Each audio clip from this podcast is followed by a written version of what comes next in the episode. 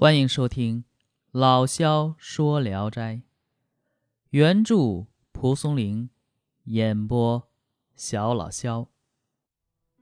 今天讲的这篇，名字叫《嫦娥》。嗯，经过了几天的短篇轰炸啊，终于来到了一个长篇。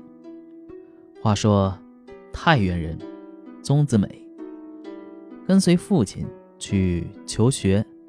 辗转到扬州住了下来。父亲和虹桥下居住的林老太太素有交往。一天，父子二人经过虹桥，在路上遇到了林老太太。林老太太再三邀请他们到家中一起饮茶聊天。这时，有一个女孩子在旁边，长得十分美丽。宗子美的父亲极力夸赞。林老太太看着宗父说：“你家大儿子温和厚道，真像个大姑娘，是个福相。如不嫌弃，把这个女孩许配给他，你看怎么样？”宗父笑着让儿子离开座位，拜谢林老太太，并说：“一言千金啊！”原来呀，林老太太独自一人居住。这女孩忽然来到他家，诉说自己孤苦无依，问她的小名儿。她说叫嫦娥。林老太太很喜欢她，就留她住下。其实是觉得奇货可居，想在她身上发一笔财罢了。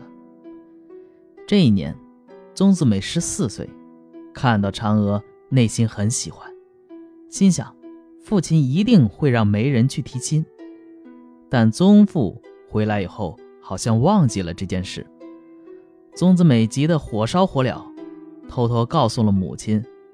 宗父听说后，笑着说：“前几天只不过与那贪心婆子说句笑话，你不知道他要将那姑娘卖多少黄金呢？这件事谈何容易呀！”过了一年，宗子美父母都去世了，宗子美。不能忘情于嫦娥。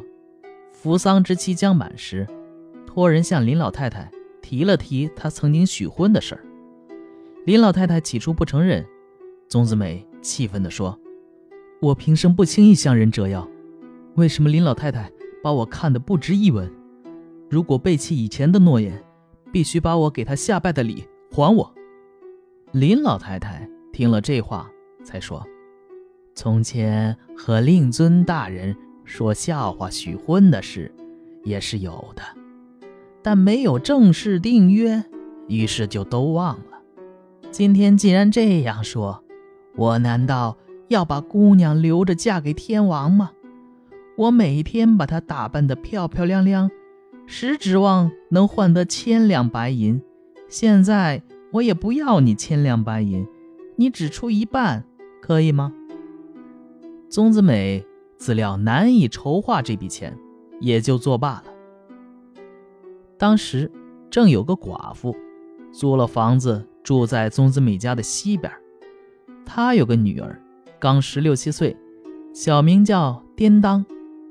宗子美偶然看见，觉得美貌不亚于嫦娥，她十分倾慕，经常送给他家一些东西作为接近的理由。久而久之。渐渐熟了，往往眉目传情，但找不到谈话的机会。一天晚上，颠当爬过墙头来借火，宗子美高兴地拉住他的手，于是二人成就了好事。宗子美要颠当嫁给他，颠当说：“等哥哥从外边经商回来再说。”从此以后，二人有机会就相会，但非常秘密，不露行迹。有一天，宗子美偶然路过虹桥，见嫦娥正好在门内，就快走几步，想快点过去。嫦娥看见了宗子美，向她招手，宗子美停住了脚步。嫦娥又招手，宗子美就跟着她进了嫦娥家。嫦娥责备宗子美背弃了约言，宗子美叙述了事情的原委。嫦娥听了。便进去内屋，取了一锭黄金交给他。宗子美不接受，推辞说：“我料想和你的缘分永远断绝了，于是又和别人订了婚约。如果接受黄金与你定亲，就辜负了别人；接受黄金而不与你定亲，又辜负了你。因此，实在不敢有负于任何人。”嫦娥过了好一会儿才说：“你定的婚约，我也知道。”这桩亲事肯定不能成功，如果成了，我也不会埋怨你负心。你快走吧，林老太太快回来了。宗子美仓促之间难以自主，就把嫦娥给的金子拿了回来。第二天，把这事告诉了颠当。颠当认为嫦娥说的很对，劝宗子美专心迎娶嫦娥。宗子美沉默不语。颠当表示远居嫦娥之下。宗子美才高兴起来，他立即派人把那锭金子交给林老太太。林老太太没理由推辞，就把嫦娥嫁给了宗子美。